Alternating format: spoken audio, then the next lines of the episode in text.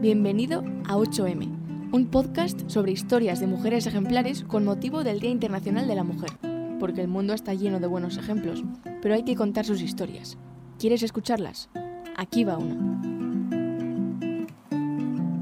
Eh, mi madre me dice que cuando era muy pequeña, yo no me acuerdo, que yo quería ser enfermera y tener nueve hijos, y al final, bueno, yo no me acuerdo de eso, mi madre me lo cuenta. Y entonces nada, yo cuando ya empecé, no sé, no me acuerdo cuándo, pero cuando ya tenía un poco la razón, siempre quiero ser médico, no sé por qué motivos. Bueno, no había enfermos en casa, no tenía un, un médico en la familia o cercano y, y acerté.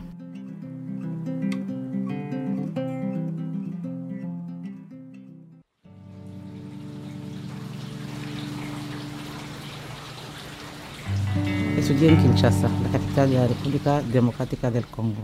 Estaba, mis padres estaban a 2.000 kilómetros mm, de mí, con lo cual no los podía ver eh, todo el rato. Les veía una vez al año y era una privilegiada, porque claro, no hay medio de comunicación, os he dicho antes, con lo cual tengo que coger el avión, un vuelo de dos horas para ver a mis padres. Entonces tampoco hay teléfono fijo. Eh, entonces, claro, eh, la comunicación con mis padres eran cartas, al principio es muy largas y después, bueno, cada vez menos, pero bueno, me iban 16 páginas que eran folios de, o sea, de cuadernos de A4, escribiendo mi madre. Pues nada, después 14, 12, pues fueron menguando. Que te conforma la cabeza, aunque no trabajes de lo tuyo.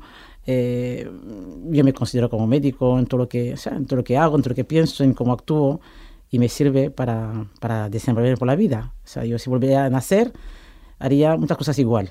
O sea, por ejemplo, estudiar medicina, eh, a lo mejor no ejercer de médico, casarme con el que me casé, tener los hijos que tengo, o sea, pero vamos, la carrera de medicina no la suelto.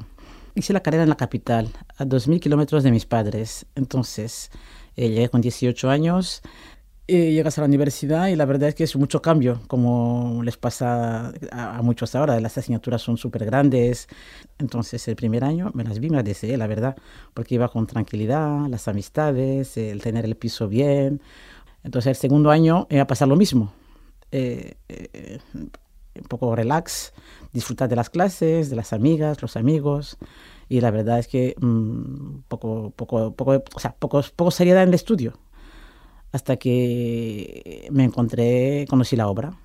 Y entonces ahí aprendí a organizarme, a santificar el estudio y a estudiar con pasión. Y desde el año 88 hasta hoy no se me ha quitado la pasión de estudiar y un poco de, o sea, de, de, de, de, orden en el estudio, con 42 años y siete hijos, y sin ninguna vida en casa más que la de mi marido y de mis hijos, he sacado el MIR.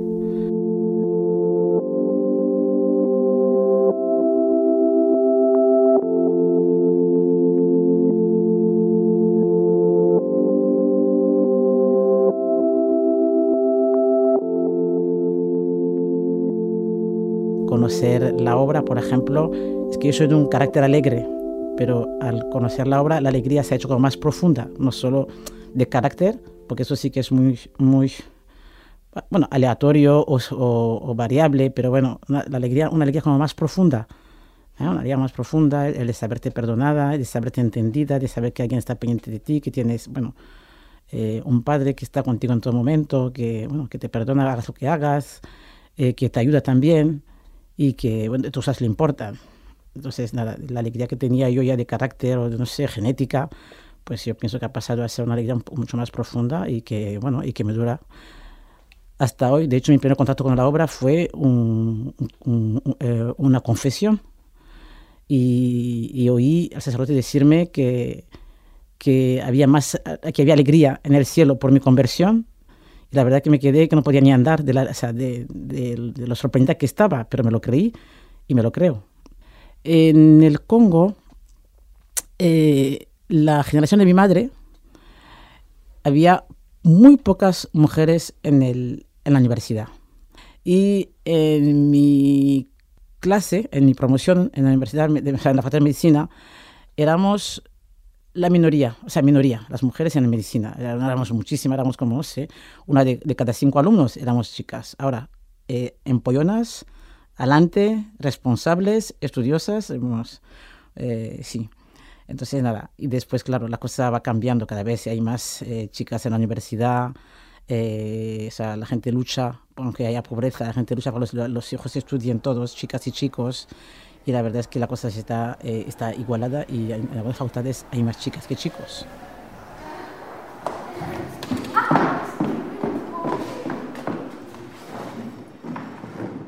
Mis padres me han enseñado a convivir con todo tipo de gente, porque en mi país, por ejemplo, en África, muchos, muchos mm, países africanos, hay como, bueno, se puede llamar tribalismo o un poco de, de desconfianza con otras tribus, con otras etnias, pero, vamos, por, por, no, por ser desconocido, porque no hay mucha, muchos medios de comunicación entonces eh, de transporte y de todo. Entonces, claro, el, pueblo de Alao es un pueblo desconocido, la, el idioma de Alao es un, idioma desconocido, las comidas de Alao son desconocidas, entonces hace que uno tiene un poco de, bueno, de recelo antes de, de lo, frente a, lo, a lo, extranjero, lo extraño.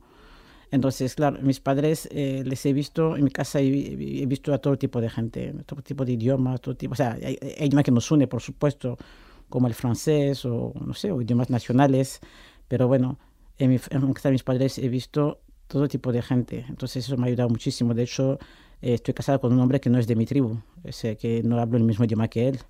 Eh, yo soy Tutsi y él es Mukongo. Tutsi, pues es como alguien que es eh, o, o, vasco, catalán o gallego, es, es, su idioma, es su comida, es su, su apellido. Entonces, para mí ser Tutsi, pues es ser una persona humana, sin más. O sea, que yo no he crecido en el pueblo, pero sé que entiendo mi idioma, entiendo mi, o sea, entiendo mi idioma, no lo hablo perfectamente porque no he crecido en mi pueblo, ni he vivido en mi pueblo tampoco. Entonces, eh, lo entiendo porque mis padres lo hablan, porque mis primos lo hablan y que, y que sí. Y después en, conozco las canciones, algunas canciones, entiendo los, qué significa una, algunos apellidos, eh, conozco las comidas. Entonces, bueno, es así parte de tu identidad sin más, pero no, una identidad enfrentada a, ot enfrentada a otros, una identidad sin más para, para estar situada por, en el mundo, saber de dónde vienes, quién eres y un poco más. Congo tiene la mala suerte de ser un país eh, rico y entonces eh, siempre tiene conflictos. Ahí me ha tocado, la verdad, eh, salir del país porque cuando salía un dictador y entraba eh, otro presidente, pues los guerrilleros eran de mi, de mi raza. Entonces la gente estaba como enfadada con toda la gente de, como, bueno, como gente de mi raza, y de mi, de mi tribu. Y entonces tuve que salir del país y nada, me escapé y aparecí aquí en Pamplona. Sí, 96, yo aparezco aquí en 97, pero bueno, de mi país salí en noviembre de 96 y después sí. Mis padres tuvieron que salir porque la guerra también recrudeció en 98. Bueno, la verdad es que cuando estalló la guerra y, y que la gente estaba como eh, enfadada con los tutsis porque los guerrilleros eran tutsi, bueno, eh, la gente sabía que corrían peligro los tutsis, pero yo pensé, bueno, soy su médico, yo era médico de cabecera, eh, trabajaba en Moncole, vivía cerca de Moncole, en un barrio pobre. Decía, bueno, aquí yo no tenía, estaba recién casada, mi marido también es médico, pero no tenía ni televisión, ni una nevera, pensé no me van a saquear, que no tengo nada para saquear, acabo de dar a luz, tengo un bebé y soy su médico, yo no pensé que estaba en peligro, la verdad. Pero la gente venía a verme, compararme con poco apoyo, cuando me, me veían salir, me decían dónde vas, y después también un amigo nos avisó de que estaba en una lista de gente, bueno, una lista negra, de gente que había que, bueno, o saquear, o no sé qué, o maltratar, así que al final me escapé. Eh, me ayudaron unos amigos a escaparme y como sin salir del país, mi marido estaba haciendo unas prácticas en Francia, pensé, vamos, la oportunidad para formarnos y por eso aparecimos por aquí. Y al, al estallar la guerra y estar mi, mi, vida en peligro, pues lo primero que hice fue, cuando pude salir, es saber qué hacemos con nuestra vida. Y como yo no podía estar en Marsella, pues me vine a España en un, casa de unos amigos eh, a, buscar una beca, a buscar una salida profesional. Yo salí de mi país, me parece, el 15 de noviembre, si mis recuerdos son buenos. Y con mi marido estuve antes de Navidad, en 96 en Marsella, pero la Navidad la pasé yo en España y estamos juntos a finales de enero. Y a Pamplona llegamos el 30 de enero, 97. Pues eh, tuvimos suerte, conseguimos una beca y, y, con eso vivimos los primeros años. Después él sacó el MIR. La verdad es que mmm, mi marido son seis, son seis hermanos. Nosotros eh, somos siete hermanos. Y cuando nos hicimos novios, la verdad me hacía ilusión tener ocho hijos, porque pensaba que quería ganar a mi madre y a mi, y a mi suegra. Pero bueno, no se trata de ganar. He tenido suerte, los he tenido, porque podían no haberlos tenido. De hecho, mi novio, entonces, mi novio me decía, a lo mejor tenemos solo uno o ninguno, porque claro, eso no lo sabes. Y aunque son, la verdad es que no, no te lo mereces, porque hay mucha gente que es mejor que tú, que no tiene ni uno, no consiguen tener uno. Pero la verdad es que las cosas como son, soy orgullosa, aunque no... no bueno, son africanos, aunque han nacido en, en Pamplona, son eh, generosos, son alegres. Después son muy distintos, como de todos los ocho entre ellos. Han... Pero la verdad es que a veces digo yo que son cada uno de su madre y su padre. es que tener ocho hijos, pero no soy la única. La fuerza de la verdad, la fuerza de, del amor, o sea, no se puede parar. O sea que eso va a existir, ha existido siempre fallas numerosas, pueden estar mal vistos, mal, mal, vistas, puede ser, pero ha existido y va a existir y van a sobrevivir, han sobrevivido, tienen sus dificultades y, sus y también sus facilidades. Y yo la verdad es que eh, pienso, vamos, yo prefiero tener eh, eh, que uno. ¿no? O sea, ocho que uno aunque es verdad que bueno será más gasto pero también también es mucho es ocho veces la alegría es verdad que son ocho trabajos a veces la gente te quiere asustar te dice ocho adolescencias pues, pues adolescencia es un pues sí es un periodo un poco delicado pero bueno pasa todos hemos pasado por ahí y no hemos acabado mal parado o sea no estamos o sea es una época de la vida entiendes o sea, que es verdad que bueno que hay trabajos después te ayudan mucho eh, y se ayudan entre ellos, se ayudarán entre ellos, espero. Y, y, la verdad es que también hay muchísimas alegrías. O si uno quiere ver las penas, las dificultades, pues las ve. Pero también las alegrías. Es una persona eh, generosa, o sea, eh, trabaja a destajo, o sea, llega a casa, pero de siempre, ¿eh? y, no es que esfuerzo. O sea, nunca deberás quejarse de que está cansado. O sea, da, o sea, en casa se entrega. O sea, que viene, me acuerdo, bueno, no sé, tengo detalles. O sea, de tener un bebé de tres semanas, que me he quedado con los cinco hijos en casa, no, le, no le he duchado al bebé un día o dos, y él llega a casa y, y, y te lo coge un bebé muy pequeño, por muy médico que sea.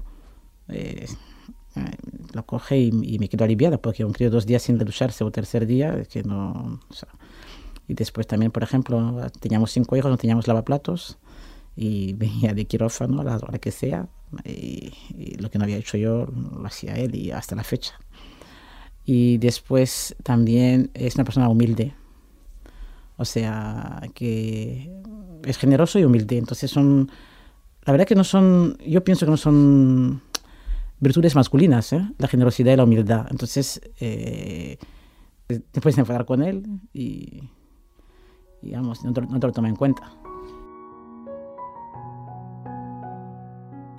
Bueno, eh, somos africanos y, y, cada vez que podemos echar una mano a un africano, pues te sale. O sea, echas una mano a cualquier persona humana si puedes, pero a un africano te sale, te, le sientes como como si fuera tu hermano. Aquí tenemos, bueno, la oportunidad de ayudar a, bueno, a pacientes y, después mi marido ha vuelto al Congo eh, para temas de educación, para temas de, de, con médicos de Pamplona, eh, de la seguridad social, de la clínica también.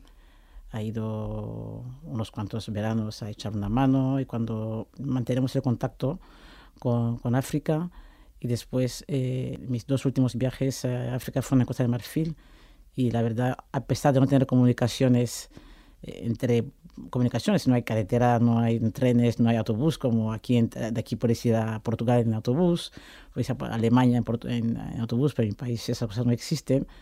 Y Costa de Marfil queda muy lejos de África, del Congo. Pero nos parecemos en muchísimas cosas, en muchísimas cosas. En las comidas, en las costumbres, tanto las buenas como las malas, en, la, en los cantos, en, bueno, o sea, es impresionante, es impresionante. Entrar en un país que no es el tuyo y sentirte como si fueras en el tuyo casi. Iba a mis hijos a conocer a su tierra, que conocieran sus abuelos y, que aquí mis, mis suegros conocieran sus nietos. Pues eh, fue una alegría y también eh, un, un, choque, porque claro, hay cosas que han mejorado y otras que siguen igual. Entonces tú te acostumbras a la vida de aquí, tienes luz, tienes agua. Y claro, vivir sin la luz, sin como para organizarte para, para para comida de los hijos, para todo, el agua, esas cosas que, bueno, la verdad es que estuve solo dos semanas y tengo que reconocer que a la semana ya empezaba un poco, no sé, a tachar los días, pensando cuánto me queda para volver a la comodidad. Las cosas como son, pero bueno, no quita que eh, el calor humano, incluso mis hijos lo notaron. O sea, ver que la gente les quiere sin conocerles, conocen sus nombres, o sea, saber que tienen tantos primos, tantos tíos, tantos amigos. O sea que mm, sí, a mí lo que más me llama la atención, lo reconozco un montón, o sea que me, me, duele, me duele, son dos cosas que me duelen un montón, es que es la, la gente está delgada, pero porque no come. O sea, esa gente delgada, delgada, muchísima gente delgada porque no come. Y después otra cosa que me llama muchísimo la atención, que se me había olvidado, es encontrarte con tantos cortejos fúnebres porque claro, eh, el, entierro es una cosa social. Entonces, eh, cuando alguien muere, al entierro van, bueno, unos cuantos coches. Eh, entonces, vas de, y a distancia, la capital es grande. Entonces vas de un sitio a otro y te encuentras con un cortejo y otro y otro y otro y otro y otro. Hay cementerios, hay mucha mortalidad. Mis hijos vieron una caja y la verdad era un féretro de un niño. Entonces, como tenía adornos, era un féretro negro y con adornos dorados. Y tú le la, la, la, caja del tesoro. La caja del tesoro no, es un, es un féretro que iba a buscar seguramente una criatura. O sea, hay mucha mortalidad.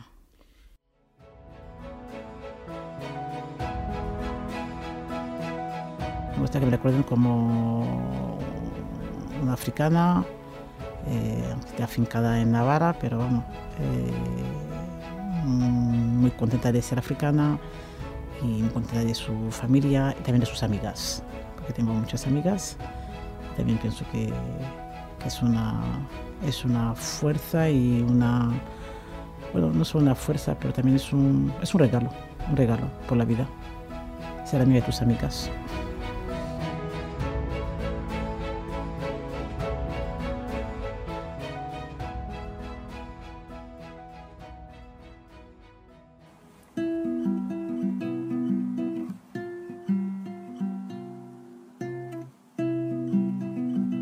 Gracias por escuchar una de las siete historias que componen 8M, pero no te olvides de que la octava eres tú.